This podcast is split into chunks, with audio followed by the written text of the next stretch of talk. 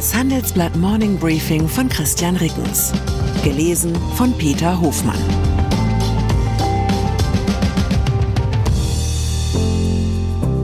Guten Morgen allerseits. Heute ist Montag, der 8. Januar. Und das sind unsere Themen. Billionenspiel, was die Klimaneutralität kosten wird. Bahnstreik, ab Mittwoch stehen die Züge wieder. Bangladesch, Premierministerin gewinnt umstrittene Wahl. Nach einer kurzen Unterbrechung geht es gleich weiter. Bleiben Sie dran. Sie investieren in Aktien, es fehlt Ihnen aber eine klare Strategie. Ihr Depot ist ein Sammelsurium mehr oder weniger guter Ideen. Dann geht es Ihnen wie vielen. Lernen Sie in der Masterclass Erfolgreich investieren alles über kluge Börsenstrategien. Mit dem Rabattcode Investieren20 gibt es 20% Nachlass auf den Normalpreis. Infos unter handelsblatt.com slash erfolgreich-investieren. Energiewende. Über dem heutigen Aufmacher des Handelsblatts zu den Kosten der Energiewende stand ursprünglich das Billionenproblem. Gestern Nachmittag haben wir die Überschrift geändert in das Billionenprojekt. Und zwar nicht, weil uns das Bundespresseamt zum Jahresauftakt mehr Optimismus verordnet hätte, sondern weil wir es als Gesellschaft ja weitgehend selbst in der Hand haben, ob aus dem Projekt ein Problem wird oder eine Chance. Fest steht, das erklärte Ziel der Bundesregierung, Deutschland bis 2045 klimaneutral zu machen, wird in den kommenden Jahren gewaltige Investitionen erfordern. Nämlich rund 1,1 Billionen Euro, wie das Handelsblatt Research Institute jetzt errechnet hat. 1,1 Billionen Euro, das klingt nach enorm viel Geld. Vor allem, wenn man bedenkt, dass es im jüngsten Haushaltsstreit um ein 65. dieser Summe ging.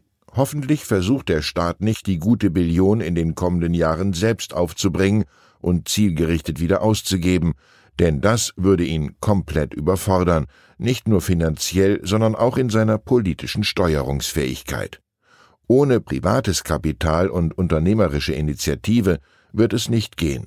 Die gute Nachricht, beides ist in Deutschland ausreichend vorhanden. Für den Staat bleibt immer noch reichlich zu tun. Er muss dafür sorgen, dass sich Investitionen in die Klimaneutralität lohnen. Anfangen könnte die Bundesregierung zum Beispiel, indem sie endlich ihre angekündigte Kraftwerksstrategie vorlegt. Denn neben Windrädern und Solaranlagen werden in der Bundesrepublik in den kommenden Jahren zahlreiche neue wasserstofffähige Gaskraftwerke benötigt. Die müssen kurzfristig einspringen können, wenn Wind und Sonne nicht genug Strom liefern. Da diese Reservekraftwerke meist stillstehen dürften, rechnen sie sich nur, wenn der Staat die richtigen Rahmenbedingungen schafft. Andererseits gilt es zu verhindern, dass der Billionenmarkt Klimaneutralität für private Investoren zu allzu üppigen Renditen ohne unternehmerisches Risiko führt. Gefragt ist jetzt jene staatliche Kernkompetenz, die Volkswirte als intelligentes Marktdesign bezeichnen. Gleichzeitig sollten wir uns als Gesellschaft auch mit dem Gedanken vertraut machen, dass wir Deutschland in den nächsten 21 Jahren womöglich nicht komplett klimaneutral bekommen. Das muss keine Katastrophe sein. Dem Weltklima wäre ebenso gedient, wenn wir stattdessen mit Kapital und Technologie ärmeren Ländern helfen, entsprechend mehr CO2 zu vermeiden als bislang geplant. Schließlich gilt, CO2 sollte bevorzugt dort eingespart werden, wo das am kostengünstigsten möglich ist. Noch ein Fall für intelligentes Marktdesign, diesmal ein globales. Bahn. Selbst für alle, die guten Willens sind, wird klimafreundliches Reisen ab Mitte der Woche nahezu unmöglich gemacht. Die Gewerkschaft der deutschen Lokomotivführer kurz GDL ruft mal wieder zum Streik auf. Der Ausstand soll von Mittwoch, dem 10. Januar um 2 Uhr bis zum Freitag, 12. Januar um 18 Uhr dauern. Die Bahn hatte erst am Freitag ein neues Angebot vorgelegt und erklärt, Streiks damit verhindern zu wollen. Das Unternehmen will deshalb gegen den Ausstand einen Eilantrag beim Arbeitsgericht Frankfurt einreichen. Noch gibt es also Hoffnung für streikgeplagte Bahnkunden. Kanzlerfrage. Es handelt sich um eine rein hypothetische Frage, aber das sind ja oft die kniffligsten. Fast zwei Drittel der Menschen in Deutschland wünschen sich laut einer INSA-Umfrage einen Kanzlerwechsel von Olaf Scholz zu Boris Pistorius. 64 Prozent der Befragten wollen, dass der Verteidigungsminister Scholz noch in der laufenden Legislaturperiode ablöst. Dagegen sind 25 Prozent und 11 Prozent wissen es nicht. Ein etwas wahrscheinlicheres Szenario, ein Duell zwischen Amtsinhaber Scholz und seinem Herausforderer Friedrich Merz, würde der Umfrage zufolge mit 26 Prozent knapp für Merz ausgehen. Für Scholz wären 23 Prozent. Und 43 Prozent möchten keinen der beiden. Mit Pistorius im Rennen für die SPD würde sich der Ausgang umdrehen. 25 Prozent wären für Pistorius, 23 Prozent für Merz als Kanzler. Die große Mehrheit von 39 Prozent wäre für keinen von beiden. Gegen einen Unionskandidaten Markus Söder würden wiederum Scholz sowie Pistorius klar verlieren.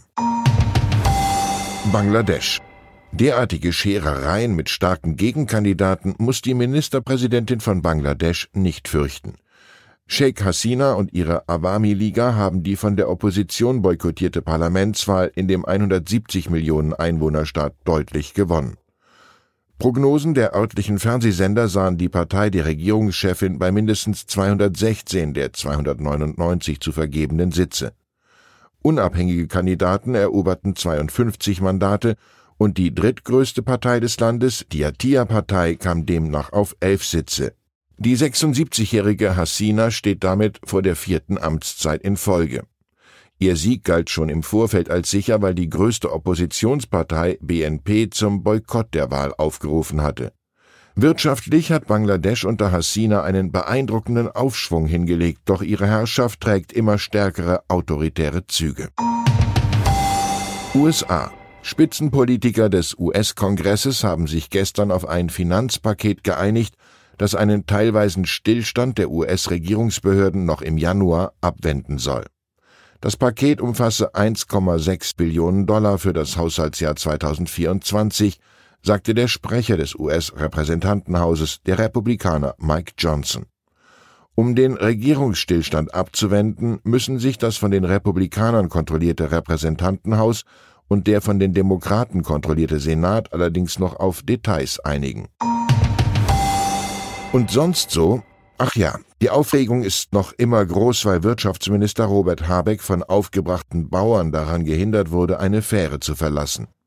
Dieser hatte ihn von einem Urlaub auf der Hallig-Hoge zurück aufs Festland bringen sollen. Das Ganze zeugt von einer bedenklichen Verrohung des politischen Diskurses, wie mein Kollege Martin Greive in unserem Leitartikel zu Recht konstatiert. Zugleich frage ich mich, ob vielleicht irgendwo in Deutschland eine ehemalige Verteidigungsministerin der SPD gerade entnervt die Augen verdreht und sich denkt, hätte der Habeck für seinen Nordseeurlaub halt den Hubschrauber genommen, wie jeder normale Mensch. Ich wünsche Ihnen einen Wochenauftakt, an dem Sie auch bei Glatteis nicht die Bodenhaftung verlieren. Herzliche Grüße, Ihr Christian Rickens. Die Welt steht vor gewaltigen Herausforderungen. Zum einen die Energiewende voranzutreiben und gleichzeitig den Klimawandel einzudämmen. Und auch der Energieträger Wasserstoff gewinnt weltweit immer mehr an Bedeutung. Doch wie geht es weiter? Erfahren Sie mehr auf dem Handelsblatt Wasserstoffgipfel 2024 am 12. und 13. Juni in Essen.